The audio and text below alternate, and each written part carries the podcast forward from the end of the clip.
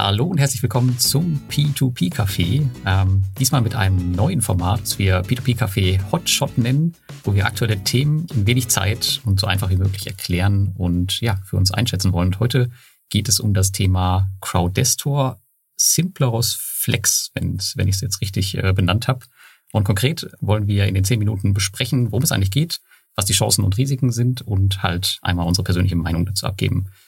Sagen, that's it. Ähm, wir fangen an. Thomas ist natürlich auch dabei. Thomas, worum, worum geht's denn eigentlich bei Crowdestor Simpleros Flex? Ja, wurde ja heute per Mail uns geschickt. Also so wie es aussieht, geht es darum, einen Nachfolger für das ähm, unglücklich gestartete und schnell wieder versandete Crowdestor Flex zu haben. Also ein ähnliches Produkt, wie wir das ja auch von Bondora Go and Grow her kennen. Ein Produkt, was so eine Art, ja, schnelles rein und schnelles raus wieder ermöglichen soll. Warum das Flex gestoppt wurde, haben wir ja vermutet, dass es regulatorische Gründe hat. Schauen wir mal, ob das bei dem hier jetzt besser funktioniert.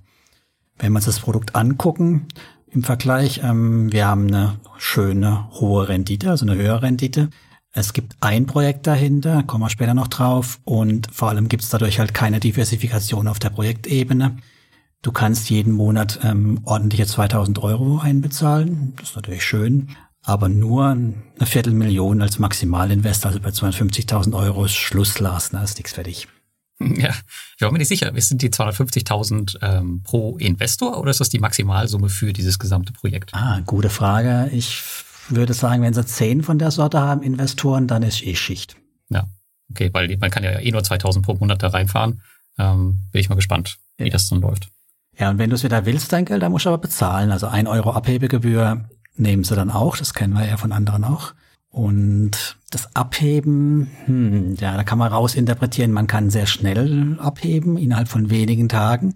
Steht aber auch dabei, dass es 60 Tage dauern kann. Okay, das wäre ein Unterschied ähm, zu, zu Bondora Go and Grow tatsächlich. Ja, also sie, so wie sie es vermarkten und wie es, wie es rüberkommt, da sieht es sehr nah an Go and Grow dran aus wenn man halt genauer hinguckt, sehen wir ja die Unterschiede deutlich. Hm, ja, genau. Also man äh, ist halt ja in ein Länder am Ende investiert, genau wie bei Bondora, und dann halt über die Kredite ähm, gestreut, die dann halt intern im Unternehmen liegen. Und da genau ist auch der Knackpunkt.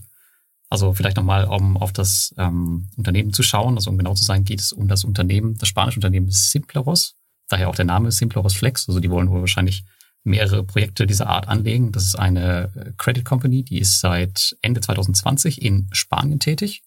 Die Kunden äh, zahlen knapp 100 Prozent Zinsen für die Kredite und die Kredite laufen ähm, circa ein Jahr. Also das ist schon, schon ein Batzen, den man da hinblechen muss. Das sind halt die klassischen Payday Loans, aber die fangen, glaube ich, auch ab sieben Tage an. Also da runtergebrochen ja. auf die Zeit äh, ist es dann ähm, nicht so viel.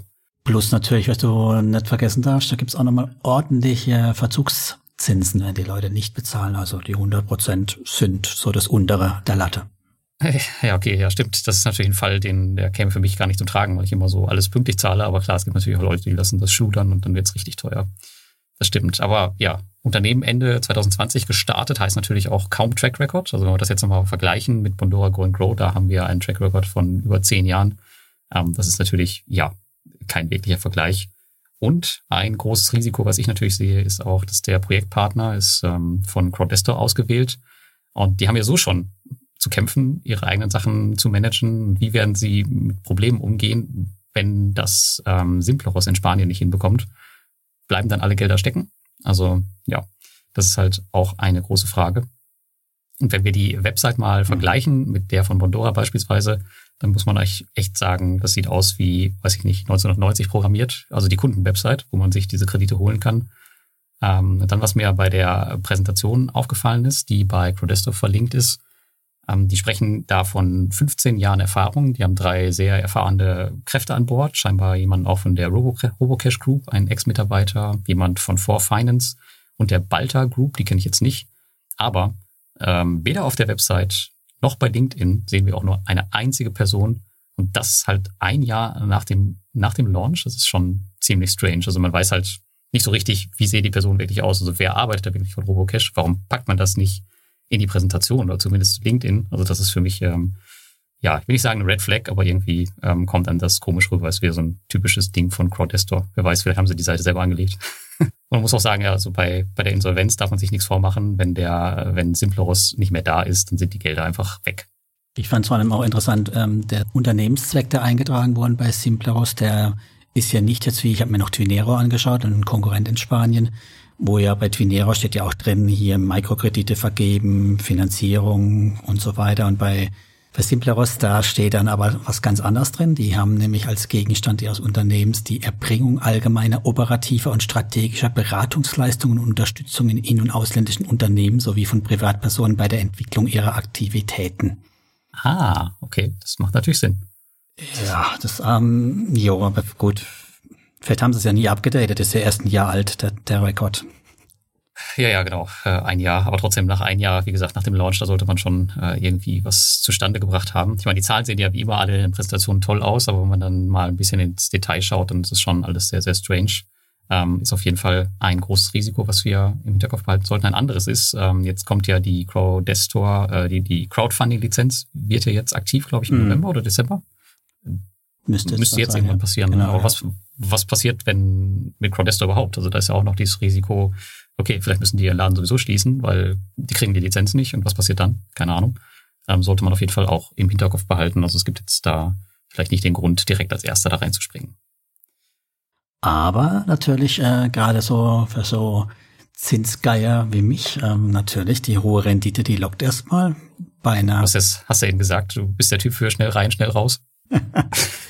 Nee, eigentlich ja nicht, aber das schnell reingeht gut, glaube ich. Das, ich glaube, du kannst sehr schnell die 2000 Euro einzahlen, aber wir haben ja gelernt, schnell raus ist somit Fragezeichen und relativ. Und natürlich ist es alles andere als ein Tagesgeldersatz, das Ganze. Da brauchen wir nicht drüber reden.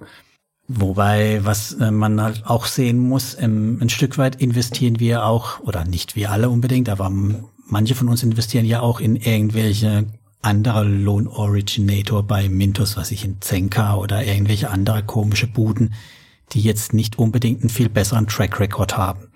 Da wird es uns halt nicht als ähm, Flex-Produkt verkauft, da ist es halt ein ganz normaler ja, Kredit, den wir da investieren. Die Firma dahinter, die Zahlen sahen auf dem Papier, auf dem es gedruckt ist, was nicht auditiert ist, ja erstmal gut aus. Die haben Wachstum, die haben ja sogar Profit, der Kreditanbahner. So singulär betrachtet und wenn es nicht im Graudestor-Rahmen wäre, sehe ich da durchaus eine Chance, dass man mit dem mit der Firma Geld verdienen kann.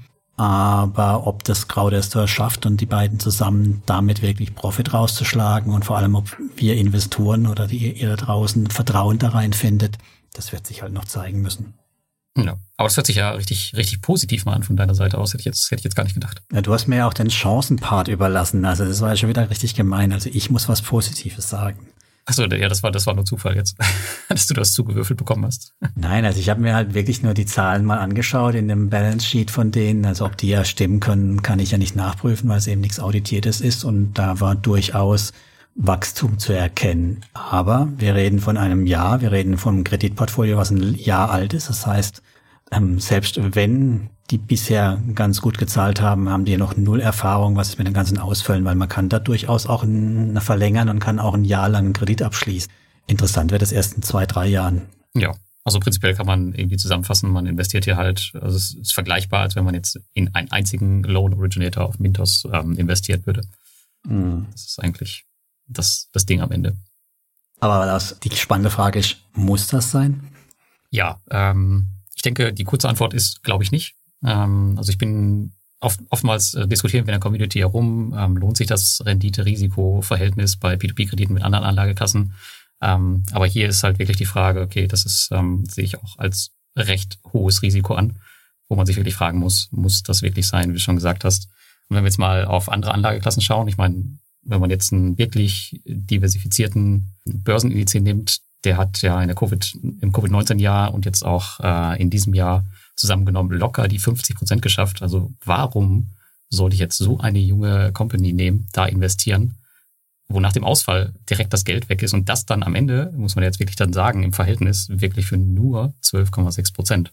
Ähm, das erschließt sich mir gar nicht und da würde ich auf jeden Fall auch ja, keinen keinen Cent so wirklich reinlegen, zumindest nicht ernsthaft. Hm, Das berühmte Thema, die Upside ist 12,6 Prozent und die Downside, wissen wir alle, ist 100 Prozent.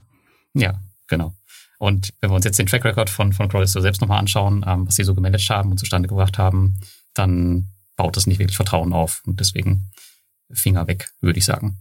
Ja, also ich werde auch nicht rein investieren, vor allem weil ich für mich selbst das Limit gesetzt habe, bevor nicht die Hälfte an meinen Crowdrester Investitionen zurück ist, denke ich, oder darf ich nicht mal dran denken, wieder irgendwas zu investieren.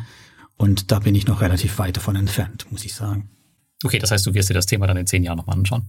Na, wahrscheinlich fürchte ich nie, aber ich, ich freue mich natürlich, wenn ich es mir sogar schon nächstes Jahr anschauen dürfte. Ja, gut. Also unsere Meinung dazu äh, steht auf jeden Fall fest, aber jetzt würden wir natürlich auch ganz gerne eure Meinung hören und ähm, auch zu dem Newsformat, wenn ihr, wenn ihr Bock habt, dann schreibt das gerne mal in die Kommentare, gebt uns Likes, abonniert den Podcast, wie auch immer. Und ja, ich glaube, damit sind wir am Ende von dem ersten Format und von der Beleuchtung von Crowdestor Simpleros Flex. Und natürlich war das jetzt hier keinerlei Anlageberatung oder sonst irgendwie in der Form. Das ist nur unsere Meinung. Und wer möchte, kann da natürlich selbstverständlich gerne rein investieren. Garantien gibt's von uns keine. Nee, auf gar keinen Fall. Ich dachte, ich dachte aber, das wird eigentlich klar durch den Podcast und unsere Bewertung an sich, dass hier niemand rein investiert. Aber ja, wer weiß. Wer weiß. Sicher. Bis zum nächsten Mal. Bis dann. Ciao. Ciao.